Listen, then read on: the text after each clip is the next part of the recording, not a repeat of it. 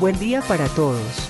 Estas son las noticias para hoy, jueves 26 de septiembre. Bienvenidos. Día de Santa Delfina, San Cosme, Santa Justina y San Damián. Semana Internacional de la Persona Sorda. Día Internacional para la Eliminación Total de las Armas Nucleares. Día Marítimo Mundial. Día Mundial de Prevención del Embarazo No Planificado en Adolescentes. Día Europeo de las Lenguas. Día Interamericano de las Relaciones Públicas. Frase para hoy. No es la blancura de los cabellos la que comunica prudencia. Menandro de Atenas. En la ONU Duque reveló que demostraría nexos de Maduro con terroristas. Duque dijo ante la Asamblea General de la Organización de las Naciones Unidas, protegeremos al Amazonas con nuestra soberanía intacta, ya que así debemos gobernar los problemas comunes. Gobierno admite que código de tránsito es obsoleto y plantea reformas en multas. Paro de transporte. 150 buses vandalizados durante los dos primeros días de protestas. Comisiones Económicas del Congreso aprobaron el presupuesto de 2020. Procurador dice que no está impedido en caso de Brecht. Aseguró que su anterior trabajo nunca comprometió intereses de la multinacional. Canciller no descarta llamado a consultas del embajador en Cuba. Mindefensa insiste en regular la protesta en Colombia. Duque ordenó captura de responsables de desmanes que dejaron nueve heridos en Bogotá. JEP expulsó a El Paisa, por su rearme, días atrás había emitido la misma decisión contra Iván Márquez y Jesús Santrich. Gobierno y transportadores se sentarán a buscar soluciones para poner fin al paro. Aplazan versión libre, de Juan Manuel Santos por caso de Odebrecht. Solicitan al presidente Duque suspender el proceso de venta de los bienes del galeón. Guayabetal solicita apertura del kilómetro 58 en la vía al llano. Graves disturbios este miércoles en Bogotá. Por segundo día consecutivo se presentaron fuertes enfrentamientos entre estudiantes y el ESMAD. Universidad Pedagógica confirma una explosión dentro de la institución ayer.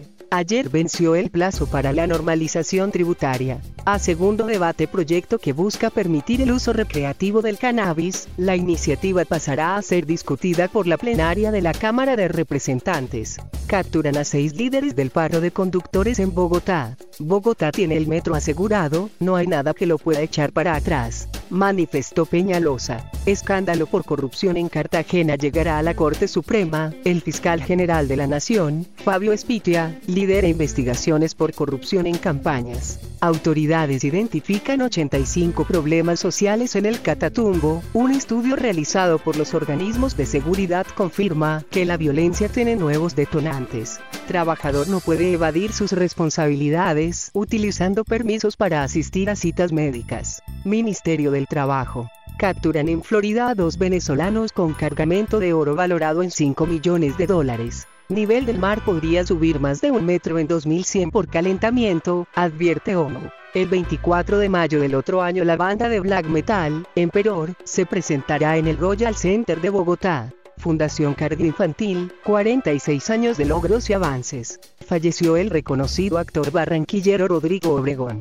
Por primera vez se aceptan listas al Consejo conformadas solo por mujeres. El Consejo Nacional Electoral decidió que no serán revocadas pues su participación contribuye a eliminar las brechas de género partidos no verificaron antecedentes e inhabilidades de unos 24.000 candidatos. Los 114.118 candidatos de quienes no se sabe cómo financian sus campañas. Candidato a la gobernación del Meta Juan Guillermo Zuluaga, apelará a sanción de la Procuraduría. Colombia pagaría un alto costo si se hunde la ley de financiamiento. Hay 32 demandas. Estas acciones son tradicionales, pero hay expectativa por decisión de la Corte. Según estudio, la industria nocturna colombiana mueve alrededor de 3 billones de pesos por año. Empleo en la industria petrolera fue tema del taller de periodismo de la Asociación Colombiana de Periodistas. Dólar hoy a 3.451,02 y el euro se cotizó a 3.759,09 pesos. Tras los ataques, Arabia Saudita restablece producción de petróleo antes de lo esperado. Ecuador lanzó una emisión de bonos a 5 y 10 años para obtener financiamiento y cumplir con la programación del presupuesto general para este año, dijo. El ministro de Economía y Finanzas, Richard Martínez. Estados Unidos ejecuta sanciones para frenar envíos de crudo de Venezuela a Cuba. Regulador otorga la aplicación Uber una licencia de dos meses para Londres. El presidente Vladimir Putin dijo el miércoles en Moscú a su homólogo venezolano, Nicolás Maduro, que Rusia respalda los diálogos entre el gobierno y la oposición para hallar una salida a la crisis política de Venezuela. Putin respalda a Maduro e insta al diálogo en Venezuela. Sismo de magnitud 6,5 al este de Indonesia. Hasta ahora no hay advertencia ni alerta de tsunami para la región. Estados Unidos prohíbe la entrada al país a funcionarios venezolanos e iraníes. Perú lleva expulsados a 890 venezolanos que ingresaron irregularmente en 2019. Deportes. Lady Solís gana dos medallas de oro para Colombia en el Mundial de Pesas. Detrimento patrimonial en Indeportes Atlántico sería de 1.200 millones de pesos. Rohan Dennis gana la contrarreloj en el Mundial de Ciclismo. Brian Sánchez ganó la sexta etapa del clásico RCN, pero no pudo celebrar por una caída tras la meta. 10 directores técnicos del fútbol colombiano han dejado sus cargos en 12 fechas de la Liga Águila 2019. La campeona olímpica brasileña Rafaela Silva pierde el oro panamericano por dopaje.